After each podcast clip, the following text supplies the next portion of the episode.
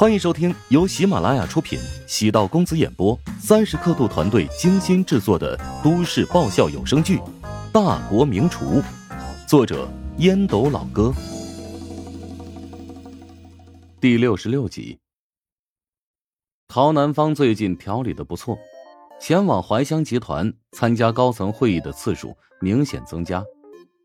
宋恒德刚上班，得知陶南方在办公室里已经半个小时了。惊出了一身冷汗，让秘书草拟一份文件，小心翼翼的敲开办公室的门。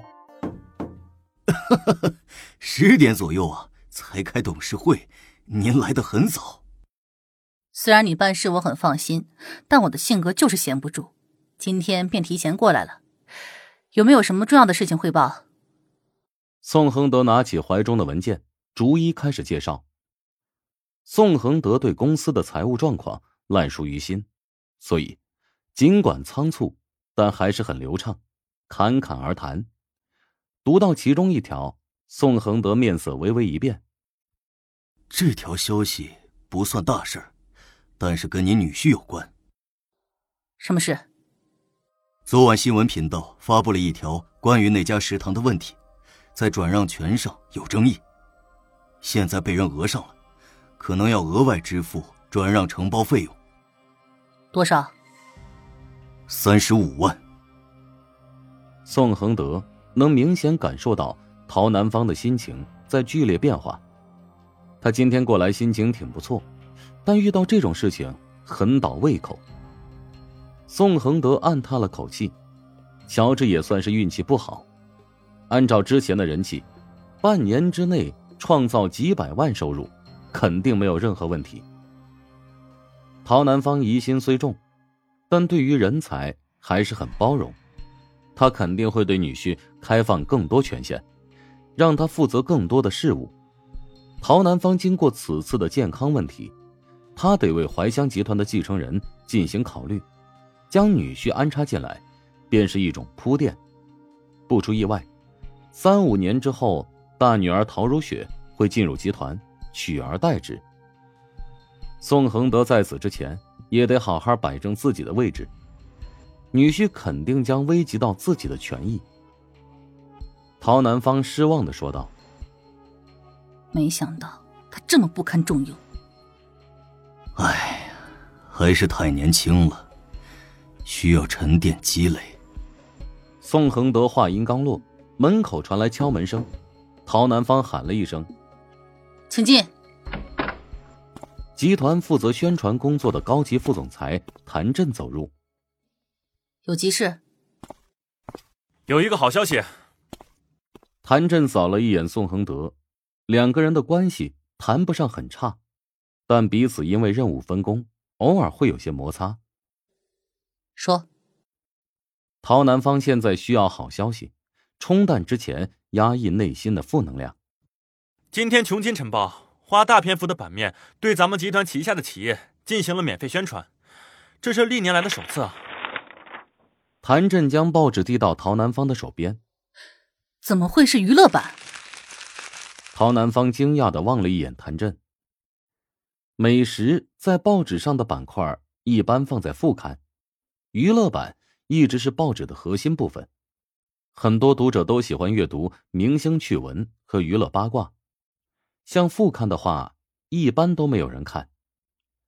谭震笑着解释道：“昨天，国内著名女星穆晓在微博上刊发了一条内容，对职业技术学院的食堂进行了推荐。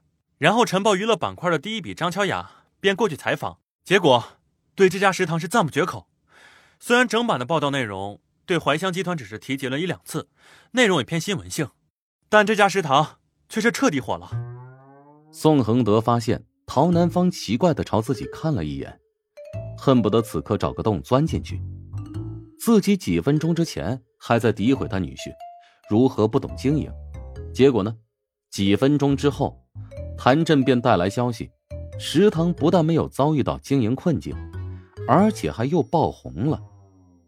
宋恒德很少会犯这种低级错误，主要是听到陶南方上班的消息，内心急迫，没有耐心等待。如果他迟个十分钟再汇报，就可以避免这个乌龙。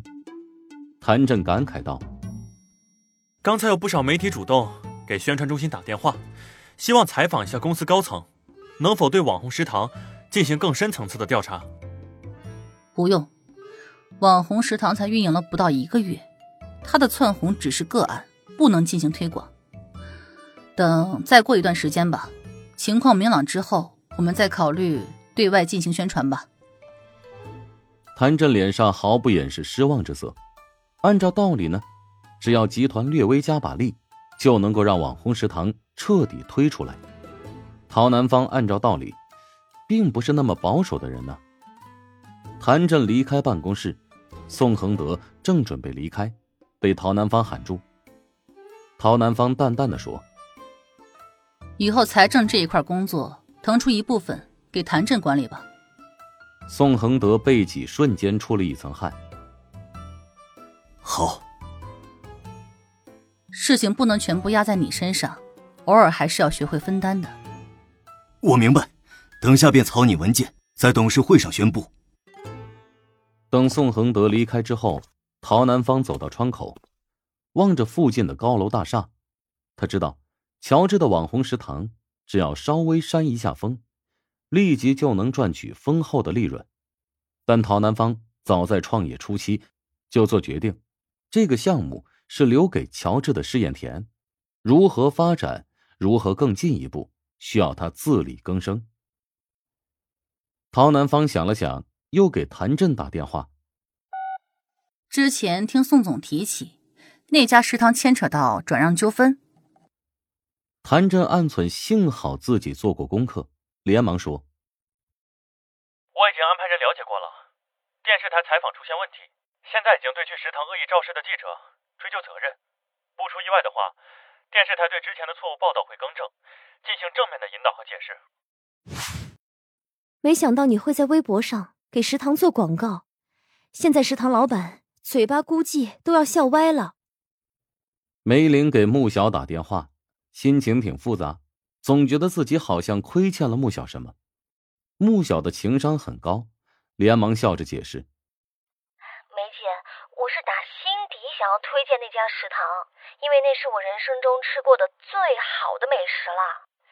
我有种担心，那家食堂突然倒闭，我以后再也品尝不到那种让人刻骨铭心的滋味了。”经纪人没有找你算账吗？他能够想到穆小经纪人那张苦瓜脸。肯定特别恐怖。穆小耸肩，不屑道：“我不在乎，人生在世总要有点自由吧。我的微博自己发点东西，难道不行吗？”穆小虽然现在是国内顶级女星，但骨子里还是有着天真善良的一面，在复杂的娱乐圈，完全就是另类。主要娱乐公司发现穆小不招惹绯闻，也是他吸引粉丝的最大魅力，所以。对他也格外保护。我很好奇，总觉得你发这个内容没那么简单。你不是那种纯粹因为食物美食就大动干戈的人。好了，我也不瞒着你了。你不是调查清楚那天电视台过去采访的缘由了吗？梅林安排人私下询问食堂员工，员工肯定站在乔治和丁婵的立场。梅林恍然大悟。你是打抱不平？那个食堂的老板人品很不错，用高价承包了食堂，帮助女大学生支付母亲的医药费。如果这样的好人因为负能量要遭受不公平的待遇，岂不是社会的悲哀？所以你想到用微博转移公众注意力的方法？嗯，现在不是经纪人和娱乐公司头疼了，而是我该后悔了。为什么？我微博给他的食堂做了广告，现在公司接到很多美食类的广告，接下来这段时间我可能要增加很多工作量。切，得了便宜还卖乖。哎，我真的不想接那么多广告啊。本集播讲完毕，感谢您的收听。如果喜欢本书，请订阅并关注主播。喜马拉雅铁三角。将为你带来更多精彩内容。